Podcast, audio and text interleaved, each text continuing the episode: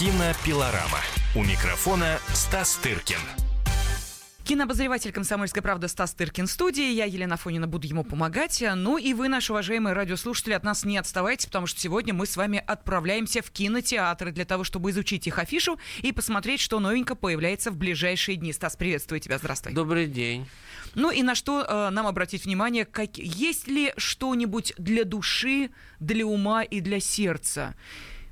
Ну, слушай, все, вот всего полно на этот раз. Выходит «Человек на Луне», фильм, о котором мы уже mm-hmm. говорили, э, про первый полет на Луну. Фильм, выходит фильм совершенно сумасшедший и чарующий по названию «Мэнди». Такая трэш-медитация с Николасом Кейджем в главной роли. Выходит фильм, или уже вышел, «Экстаз» Гаспара Наэ, э, знаменитого французского Анфантирибля. Анфантирибля – это ужасный ребенок э, в переводе. Фильм «Экстаз», в нем нет ничего, нет никаких таких раздражителей, связанных с сексом и эротикой, но весь фильм посвящен, значит, употреблению наркотиков, я хочу сказать. Но э, происходит это в кругу танцоров, и там великолепно сделанный танцевальный эпизод. Одним планом э, в 90-е годы действие происходит.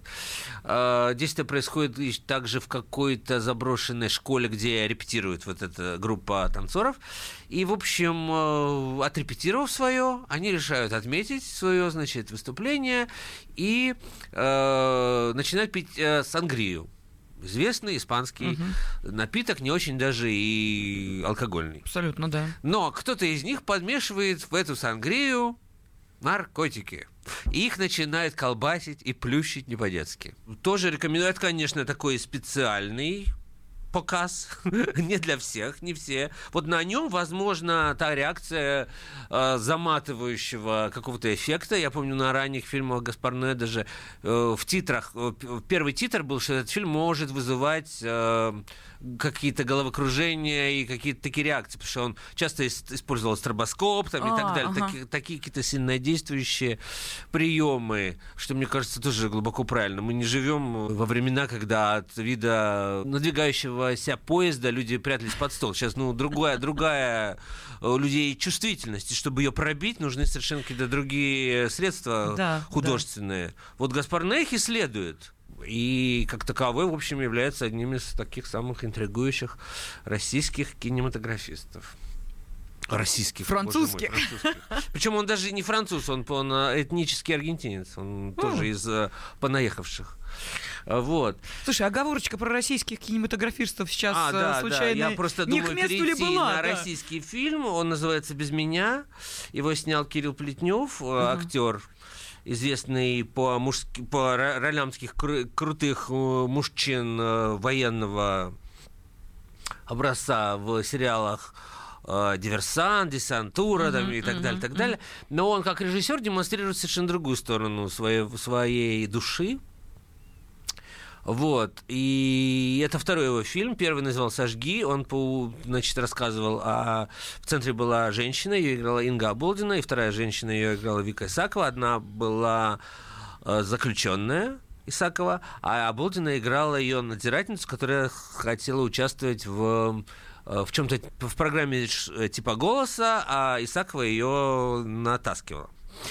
Вот. И второй фильм без меня тоже, значит, задействован э, вокруг женщин, закручен. Э, это романтическая драма. Вот я как чувствовала, да. в самом начале сказала, хочется чего-то такого ну романтичного. Вот. Да, э, я показывал ее на закрытии фестиваля движения. Движение, да. Зрители аплодировали стоя рдали. Вот, значит, это фильм, это такой любовный, неожиданный любовный треугольник.